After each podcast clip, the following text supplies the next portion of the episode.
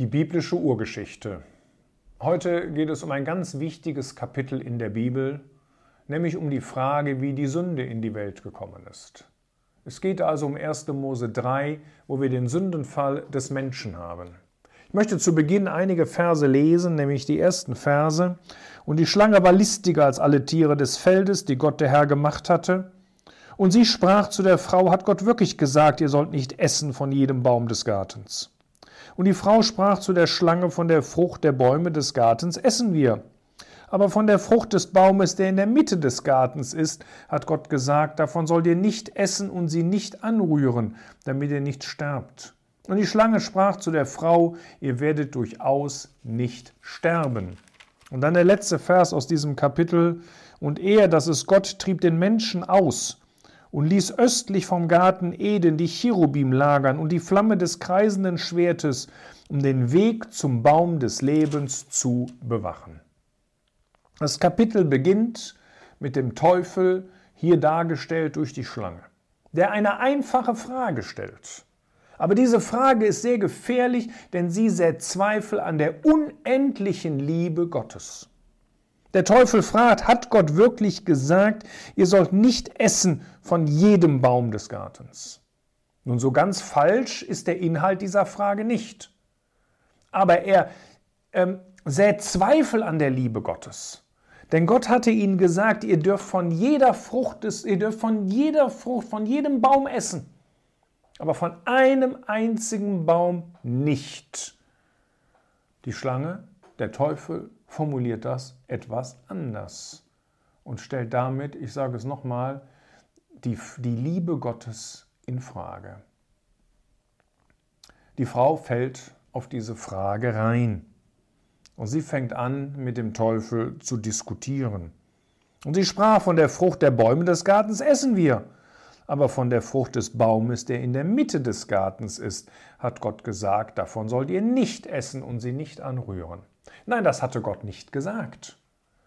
Denn der Baum, der in der Mitte des Gartens stand, das war der Baum des Lebens. Wovon sie nicht essen sollten, das war der Baum der Erkenntnis des Guten und Bösen. Und dieser Baum stand nicht in der Mitte des Gartens.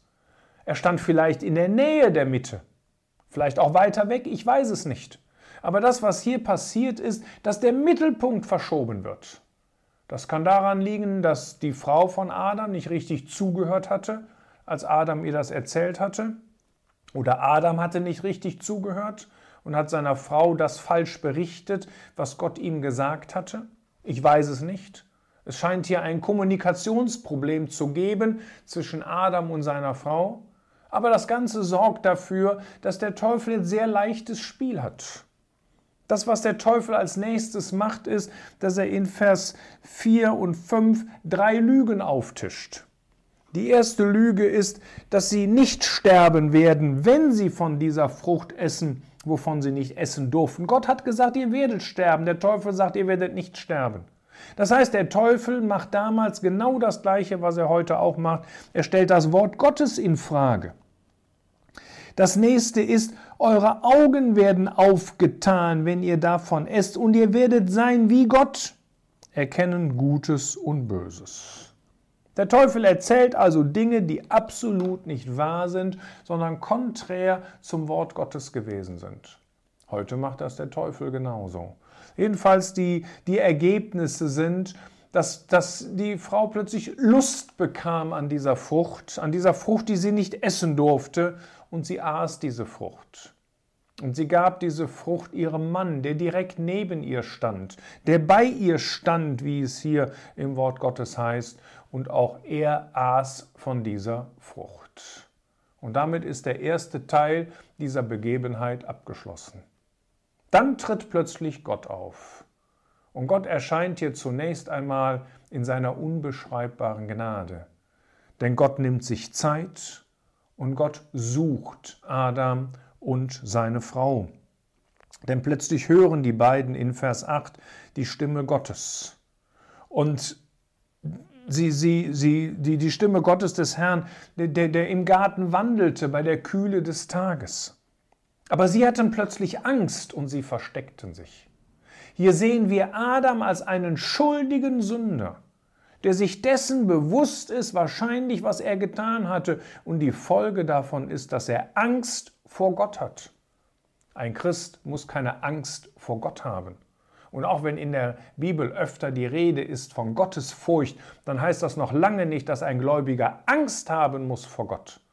Wir lesen mehrmals im Alten und im Neuen Testament, dass wir uns nicht zu fürchten brauchen. Wir brauchen uns auch nicht zu fürchten vor Gott. Wir sollen vielleicht Angst haben, etwas zu tun, was Gott verunehrt. Wir sollen Ehrfurcht haben vor Gott. Aber das ist etwas völlig anderes, als dass man Angst haben muss vor Gott.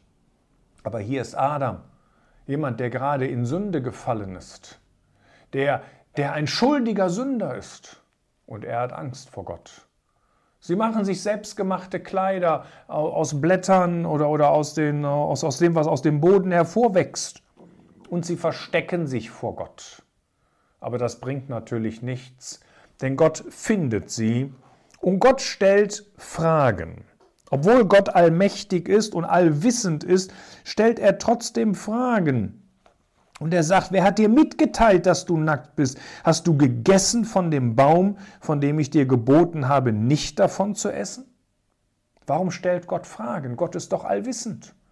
Nun, Gott stellt auch im Neuen Testament, auch in den Evangelien, gerade im Johannesevangelium, wo uns der Jesus als der ewige Sohn Gottes gezeigt wird, als der, der allwissend ist, stellt er Fragen.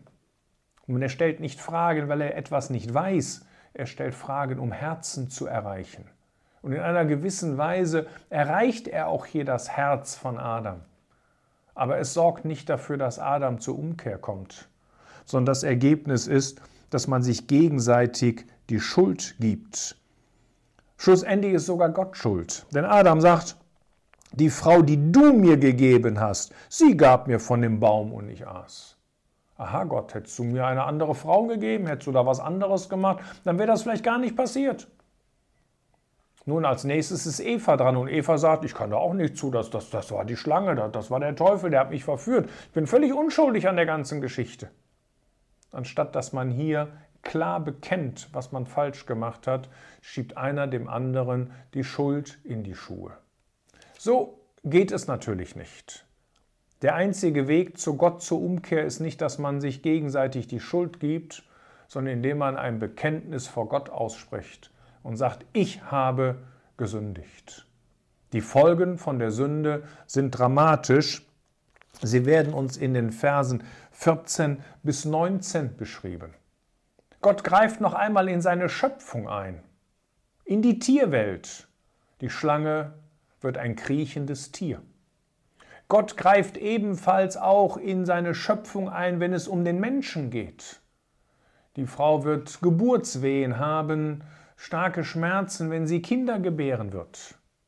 Noch einmal betont Gott die Stellung, die er gegeben hat äh, zwischen Mann und Frau. Und er zeigt hier, dass der Mann manchmal seine Stellung auch in einer unberechtigten Weise sehr hart ausübt und er greift in die Arbeitswelt äh, des Menschen ein, äh, dass der Mann im Schweiße seines Angesichtes den Acker bearbeiten wird, sein Brot verdienen wird und so weiter. Gott verändert noch einmal seine Schöpfung, wenn es um die Pflanzenwelt geht, äh, geht. Denn plötzlich gibt es Dornen und Disteln. Und schlussendlich trifft genau das ein, was Gott gesagt hat, der Tod ist in der Welt.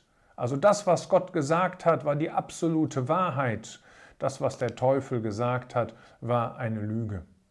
Und gleichzeitig spricht Gott in Vers 15 eine der größten Prophezeiungen des Alten Testamentes über seinen Sohn aus und über das Werk des Herrn Jesus am Kreuz von Golgatha.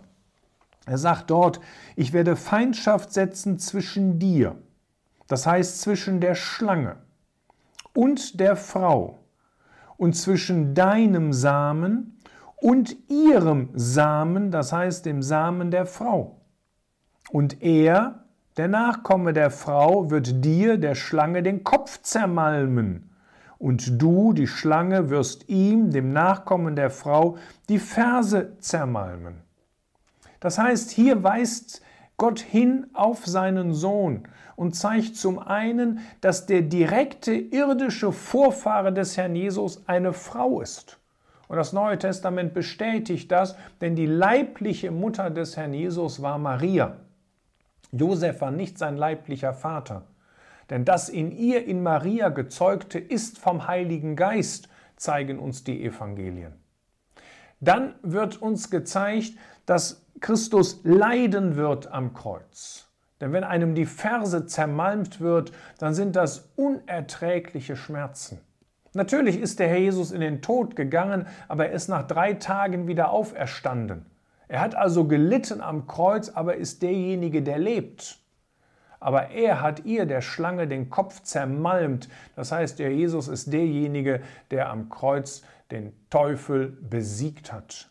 Er ist also ein besiegter Feind. Das, das Urteil ist gesprochen, aber das Urteil ist noch nicht vollzogen worden. Das wird erst geschehen am Ende der Drangsalzeit. Dann wird der Teufel zunächst einmal für tausend Jahre gebunden werden. Und dann am Ende des tausendjährigen Reiches, wenn der Teufel noch einmal kurz freigelassen wird, dann wird das Gericht schlussendlich vollzogen und der Teufel wird in den Feuersee geworfen werden. Neben dieser großartigen Prophezeiung finden wir noch etwas, nämlich bei Adam selbst. Wir sehen plötzlich, dass Adam Glauben hat, dass Adam sogar eine Hoffnung hat, eine Hoffnung auf die Verheißung, die Gott ausgesprochen hat. Gott hatte ja nicht gesagt, dass sie sofort sterben werden. Aber Gott hatte gesagt, dass durch die Sünde der Tod in die Welt gekommen ist. Und wie es auch im Neuen Testament heißt, der Tod ist der Lohn der Sünde. Aber wir sehen trotzdem Glauben auf die Verheißung Gottes, denn erst jetzt gibt Adam seiner Frau den Namen Eva. Und Eva bedeutet übersetzt Leben. Das heißt, Adam sieht hier plötzlich tatsächlich noch äh, das Leben, obwohl Gott das Gericht ausgesprochen hatte. Aber damit es Leben gibt und damit Gott Leben geben kann und Sünde vergeben kann, ist ein Opfer notwendig. Dafür muss ein Stellvertreter in den Tod gehen. Und das war natürlich buchstäblich der Herr Jesus, wie das in der Prophezeiung ausgesprochen wird. Aber wir sehen das auch hier, dass Gott sagt, mit den selbstgemachten Kleidern könnt ihr nicht zu Gott kommen. Niemand kann auf einem selbstgemachten Weg in die Gegenwart Gottes treten, sondern Gott sagt, ich muss etwas tun. Nämlich ein Opfer ist notwendig und dieses Opfer, das sucht sich Gott selbst aus. Und das ist neben 1. Mose 22 die einzige Stelle im Alten Testament, wo wir sehen, dass Gott sich das Opfer ausgesucht hat. Und Gott hat sich tatsächlich das wahre Opfer ausgesucht, nämlich das war sein Sohn, der am Kreuz von Golgatha gestorben ist. Ein Bruder kann nicht seinen Bruder erlösen, weil jeder Mensch ein Sünder ist und in Sünde geboren ist. Aber nicht der Herr Jesus. Er war vollkommen sündlos und so konnte er dieses wahre Opfer sein.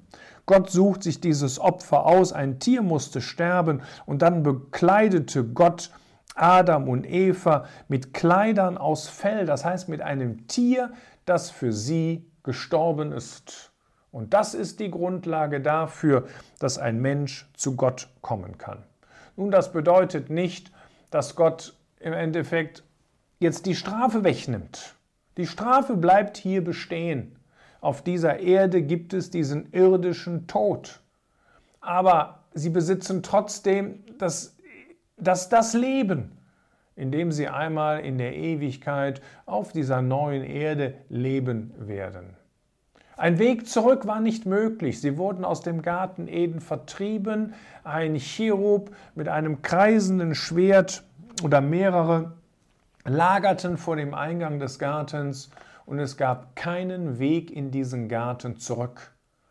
Das durfte auch nicht sein, denn sie konnten nicht mehr ewiges Leben durch das Essen der Frucht von dem Baum des Lebens bekommen. Dieser Weg war für immer abgeschnitten.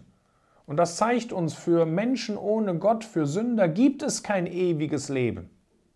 Aber dieser Gott, der auch richtet, nämlich Menschen, die Gott ablehnen, ist gleichzeitig ein Gott der Gnade, der jedem Menschen äh, seine, seine Gnadenbotschaft, das ewige Evangelium anbietet. Und so hat jeder Mensch die Möglichkeit, zu Gott zu kommen. Aber eben nicht aufgrund von irgendwelchen Werken oder Taten, sondern ausschließlich auf der Grundlage des Opfers des Herrn Jesus und dass man das im Glauben annimmt.